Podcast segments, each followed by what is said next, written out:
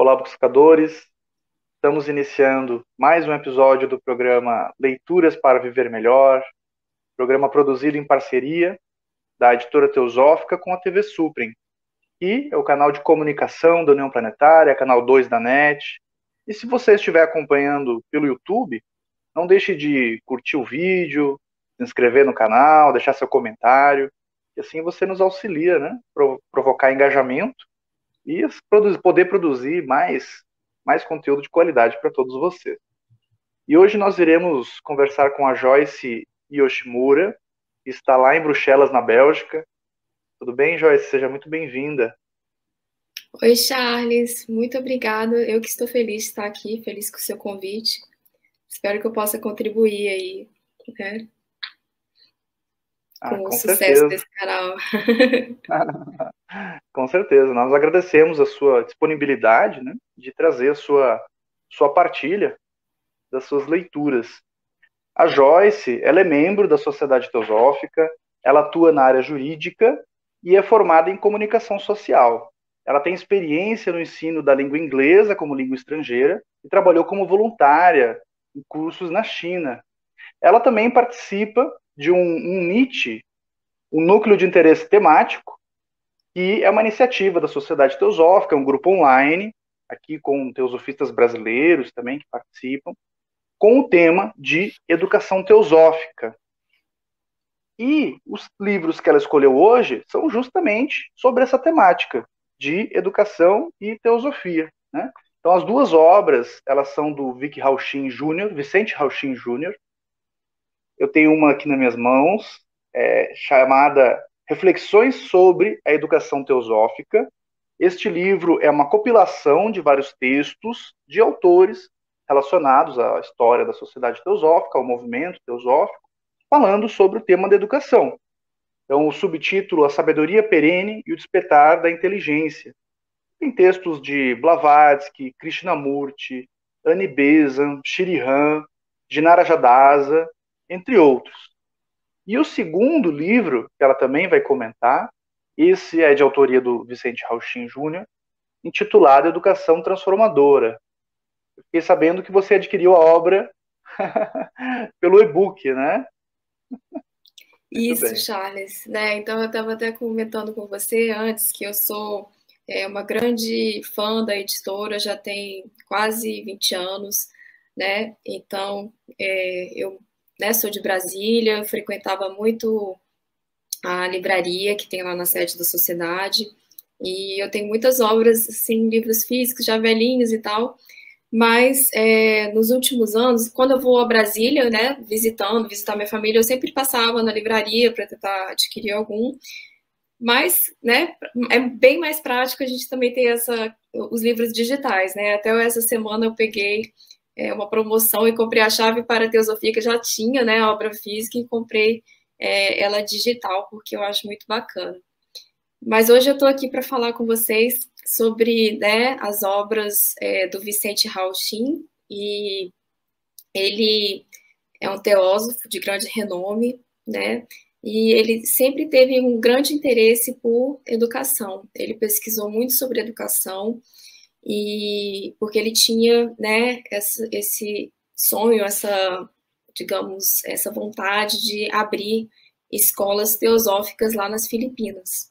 E em 1984, ele abriu a primeira escola, que começou com o jardim de infância, né?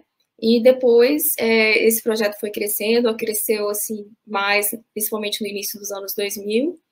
E essas duas obras, elas contam o, um pouco dessa história. Na verdade, assim, é, contou mais sobre a pesquisa dele, né, e algumas experiências é, é, que ele foi aprendendo, né, na implantação desse projeto nas Filipinas. É, o primeiro livro, que é o Educação Teosófica, que é essa compilação que o Charles falou, ele vai, na verdade, ele é quase assim um, uma espécie de documento histórico porque ele, né, ele, o, ele vai, vai ser um, né, uma compilação de textos e mostra que a fundadora do, do movimento teosófico, né, que foi Helena Blavatsky, ela já tinha uma preocupação com a educação, né? E, e aí ele traz um, um, texto que é logo assim, né, o primeiro, né, depois do, da introdução que ele mesmo faz, em que ela, é, em que ela, digamos assim, até sonhava com uma educação, né, primeiro que fosse não sectária e uma educação voltada para o desenvolvimento de valores humanísticos e não uma, né, porque isso, né, no século, no final do século XIX.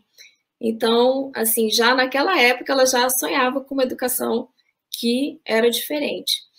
Então, e, e aí eu vou passar um pouco para o que o, o, Vic fala, né? Então, Howard Chin Jr., é, ele diz o seguinte, que apesar, né, a gente pensar assim, educação teosófica, né, a gente imediatamente vai imaginar até que possa ser uma, religi é, uma religião, não, uma educação é, religiosa, mas muito pelo contrário. A primeira frase do livro é assim: educação teosófica não é ensinar teosofia.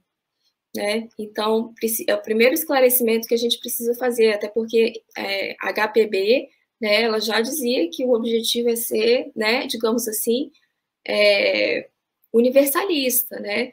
E, é, na verdade, a preocupação da educação teosófica é pouco com aquilo que se ensina e mais o como se ensina, né? Inclusive, ele, ele entende até que o nome deveria ser educação holística ou educação salutar. Então, na verdade, é uma educação, até que algumas pessoas falam, sei lá, de repente, integral, de desenvolvimento integral do ser humano, né?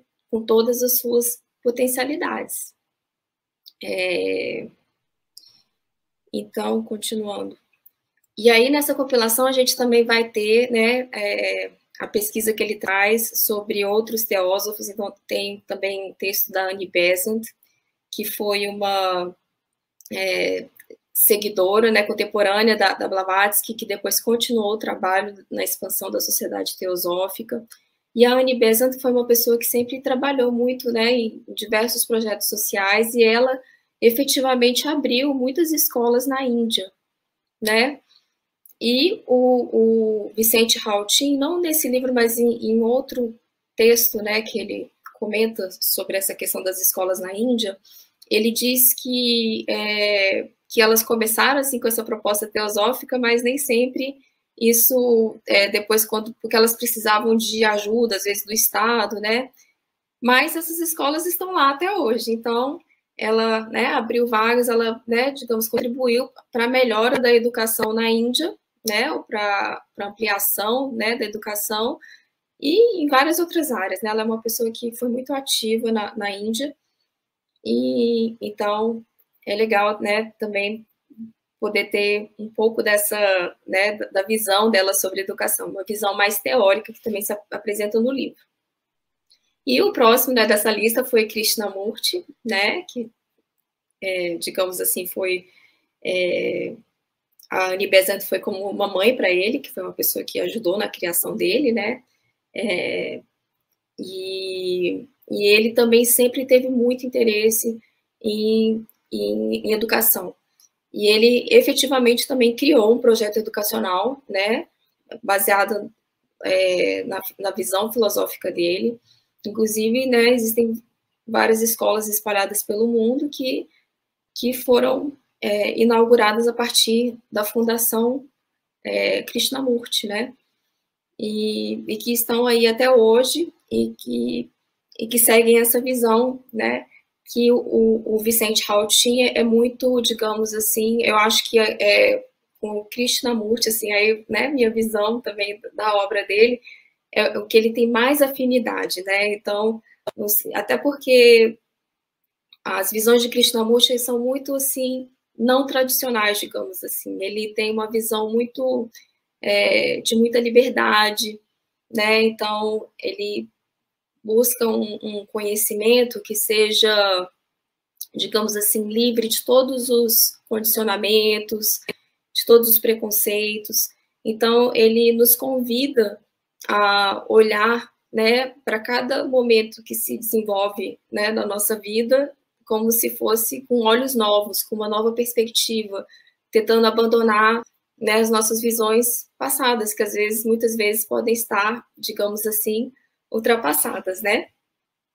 Então, isso sobre o educação, é, educação teosófica, que né, eu queria falar mais sobre esses três, tem, tem vários outros textos, tem né, do Shirihan, que você falou, tem do Ginarajadasa, e é um livro bem curtinho, é uma leitura assim, é, né, que é fácil e que assim que a gente termina rapidinho. Eu sei que o Vicente Rauchin, né, criou a, a Golden Link, acho que é a maior escola dele nas Filipinas, e eu sei que tem uma escola também em Adyar, na Índia, na sede internacional da Sociedade Teosófica. Tem um projeto que eu acho que deve ter uns três anos esse projeto, é um projeto mais recente, né, e que está se, tá se desenvolvendo. Né? Estamos conversando com a Joyce Yoshimura sobre duas obras de autoria do Vicente Rauchin Jr., um filipino, né, um teósofo filipino, e muito envolvido na área da educação.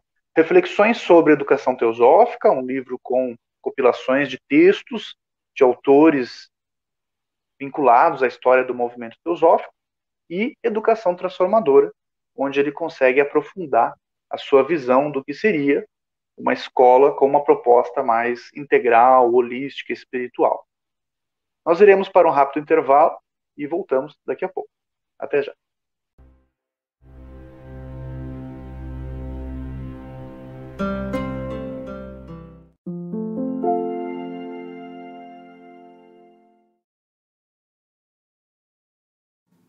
A editora Teosófica está com uma grande novidade para seus leitores. A revista Sofia, publicação que há quase 20 anos apresenta temas relacionados à espiritualidade, autoconhecimento, religiões, ciência e filosofia, agora está disponível também na versão digital. Nesta nova modalidade, o leitor pode acessar todos os mais de 90 exemplares da revista Sofia já publicados, seja na tela de seu computador, tablet ou smartphone, já que o conteúdo se adapta à tela do dispositivo utilizado. Entre em contato pelos canais da editora Teosófica para maiores informações e consulte os valores promocionais para quem já é assinante da revista impressa. Editora Teosófica Livros para Viver Melhor.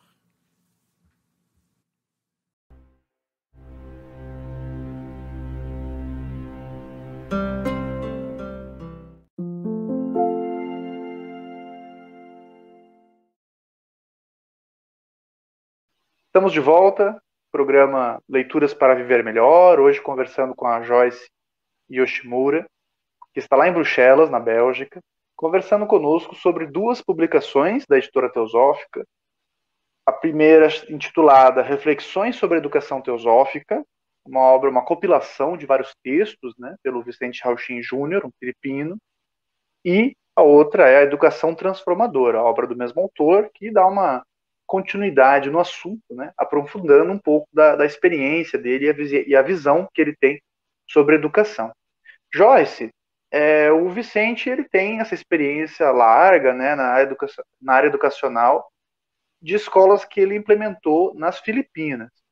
E também eu sei que tem um projeto na Índia, deve ter em outros lugares também. É, como que, porém, são lugares, né, assim, se a gente pensar tanto em realidade social quanto cultural, bem distintas em relação ao Brasil, né? Como que você acha possível, se acha possível, né, trazer essas ideias e adaptar a realidade brasileira, né? Imagino que deveria ter uma, uma adaptação, né? Muitas vezes o que vai funcionar, né, com um país oriental, talvez no, Ocidente não seja da mesma maneira, né? A prática, enfim, as necessidades também muitas vezes são diferentes, né? As carências. Como que você vê essa questão? Assim, no, no, livro, né? Então agora eu vou falar um pouco do, do Educação Transformadora, em que aí realmente vai ser mais a visão, né, do, do Vicente Hautin por, pormenorizada, né, sobre os princípios da educação transformadora que ele acredita, né? E assim, ele realmente ele parte de um ponto que ele faz, digamos, um diagnóstico da realidade que ele percebe. E talvez que não seja uma realidade assim só das Filipinas ou só da Índia, né? Ele fala mais das Filipinas realmente, mas eu acho que ele fala de um modo geral como o próprio Krishnamurti falava e como a própria Blavatsky falava no início do, do movimento, que é, que é o quê? É isso que acho que a gente percebe muitas vezes, porque o ambiente educacional ele é um ambiente muito competitivo, em que muitas vezes assim tem os vencedores, né? As pessoas que tiram as melhores notas, que vão ter o sucesso, que se adequam àquele sistema, né? E e tem as pessoas que, que realmente não conseguem se adaptar, porque é, o sistema educacional como ele é feito hoje, ele, ele é uma, digamos assim, não, assim, eu né, vou ter que tomar muito cuidado nesse, nesse pedaço, mas a gente ainda tem muitas escolas que funcionam como linha de série, não são todas, hoje a gente já tem muitas escolas com metodologias alternativas, humanistas, nós temos o próprio é, Vicente fala nas reflexões finais do livro dele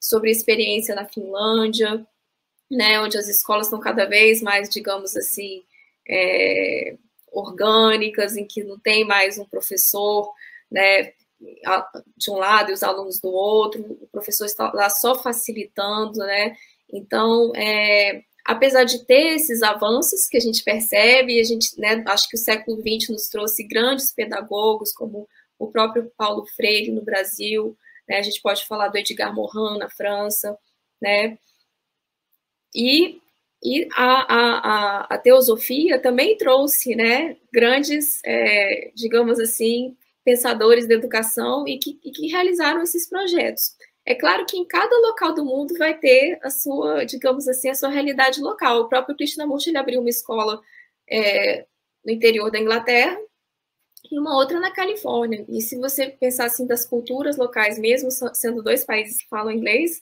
é bem diferente. Mas quando a gente vai ler a obra, eles vão falar de um, modo mais universal, digamos assim, de, de, uma forma mais teórica. Então, é um modelo. Então, assim, quando você faz essa pergunta para mim, será que é possível aplicar esse modelo no Brasil? É, porque eu posso falar assim, é, Charles, eu acho que dá para a gente aplicar no Brasil as ideias do, do, Paulo Freire ou as ideias da Maria Montessori, né, como, né, uma pedagoga conhecida que criou um, um, um, método alternativo de educação mais humanista, que super conhecido no Brasil, e nós temos algumas escolas. Então, a possibilidade existe. É claro, assim, então, é, é preciso esclarecer que o livro, ele não é, é digamos assim, é voltado só para descrever a Golden Link, que é a escola do Vicente Hautin na, na, nas Filipinas. Muito pelo contrário, Nesse segundo livro, né, porque a gente está lá no, no, núcleo de interesse temático, é, a gente queria muito, assim, a gente tem muita curiosidade em saber, ah, mas ele começou uma escola teosófica, mas como que foi isso, como que seria?